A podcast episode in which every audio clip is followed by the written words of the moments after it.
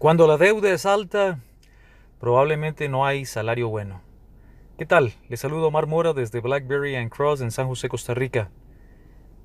El podcast del día de hoy es acerca de una situación que nos llama mucho la atención. Nace de una serie de manifestaciones de grupos organizados, gremiales sindicales, en donde uno de los representantes, con todo su derecho obviamente, manifiesta que los salarios que el gobierno le paga a los empleados públicos son, voy a aquí abrir comillas, miserables. Yo obviamente no conozco la realidad de todos los empleados públicos ni la de todos los empleados privados. Pero sí quisiera utilizar esa situación, esa connotación, porque discutiéndolo acá al interno de la compañía, nos parecía que tiene una serie de paralelos y de analogías con otras situaciones que vemos a nivel empresarial. Veamos. Meses atrás leíamos en el periódico La Nación de Costa Rica que em, hay trabajadores del sector del Ministerio de Educación, entiéndase profesores mayoritariamente, cuyo salario está comprometido en un 99%. Sí, no, no escuchó mal. Es decir, no reciben más que un 1% del salario y algunas veces solo 2 dólares de salario mensual. Esto no es porque el empleado gane 2 dólares.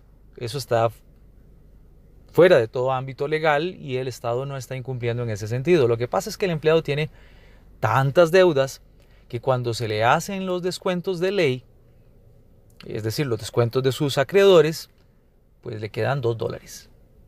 Eh, hay un, usted lo puede verificar en, los eh, historiales digitales de, eh, la, de, la, Nación, que el sitio web es nación.com y puede buscarlo. Es un estudio muy interesante, sin duda alguna, alarmante en ese gremio. Pero ¿qué tiene que ver esto? Bueno, resulta ser que si yo debo tanto dinero que solamente puedo recibir 2 dólares de salario mensual, significa varias cosas. Uno, que he hecho evidentemente una toma de decisiones que en su momento parecieron las adecuadas, pero que posteriormente conllevaron a un nivel de deuda inmanejable. Otro punto importante es que ya con ese nivel de deuda, el salario actual definitivamente parece miserable. Y esto no deja de ser un problema para el patrono, porque el trabajador se vuelve em, en un estado emotivo, económico, psicológico, psiquiátrico, inclusive complejo, buscando alternativas para vivir, porque definitivamente es difícil vivir con la mitad del salario, que decía el estudio, eh, relaciona un poco que muchos trabajadores del Ministerio de Educación Pública están eh, recibiendo tal vez la mitad de su salario sino que también se vuelve obviamente pues un problema eh, familiar, un problema social, de, múltiples, múltiples eh, ramificaciones. ¿Qué tiene que ver esto con su empresa Mejora Continua Innovación? ¿Usted cree que sea fácil pedirle a alguien que aborde temas de mejora continua, de innovación, con semejante carga de deudas? Seamos honestos, somos humanos y la empresa contrata por el momento mayoritariamente humanos. Un individuo, una mujer, un hombre que tenga este nivel de preocupación financiera difícilmente podría desempeñarse bien o al 100%. De aquí entonces que quizás, aun cuando suene un poco alocado, mi pregunta para usted, ¿qué tanto está invirtiendo en educar financieramente a sus trabajadores, a sus trabajadoras?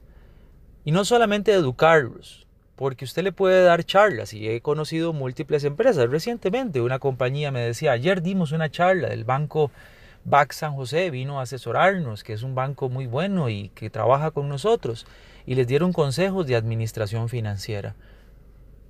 Con todo respeto también el sacerdote, el pastor, su guía espiritual le da consejos su nutricionista le puede dar consejos, su entrenador físico le da consejos, su mamá le da consejos, su papá le da consejos, pero eso no significa que la persona lo tome y lo ponga en acción. Quizás falta un poco más, falta el momento de asegurarnos de tener una posición más proactiva y de entender que nuestros individuos trabajadores son un ente integral y que antes de pedirles que se involucren en ciertos proyectos de mejora deberíamos empezar a verificar un poco más esto. Porque no hay salario y no hay motivación correcto cuando las deudas son muy altas. Y podríamos hacer otro paralelismo, que es el paralelismo de qué pasa si el que está en deudas es la compañía.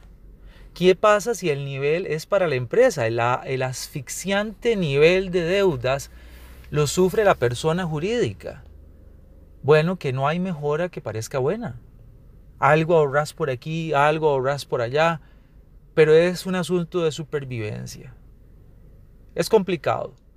Es complicado porque ¿qué nos llevó a ese nivel de deudas? Las situaciones pueden ser múltiples, emergencias naturales, financieras, crisis de mercado, la, eh, la industria cada vez más competitiva y teniendo que apostarle a cierto tipo de innovaciones y que tal vez no funcionaron, etc. Pero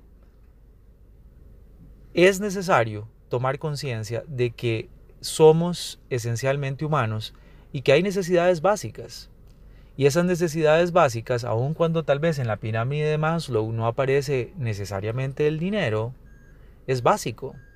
Y estamos acá, como usted sabe, grabando en vivo en las afueras de la oficina de un cliente y, vemos una eh, empresa bollante eh, que económicamente parece estar muy bien y, y eso también le pasa a las empresas y a los individuos. Es decir, no el hecho de que alguien parezca que está bien significa que lo está.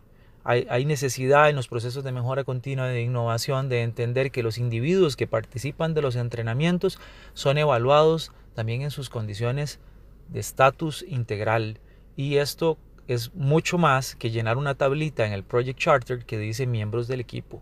Es verdaderamente estudiar las condiciones del equipo.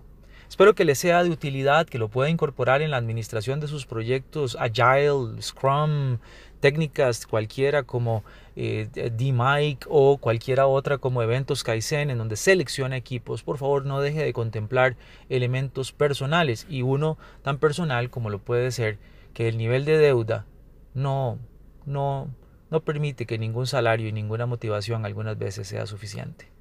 Se despide de ustedes Omar Mora invitándoles a que nos visiten nuestro blog i4is i4is.blackberrycross.com o en nuestro sitio web www.blackberrycross.com.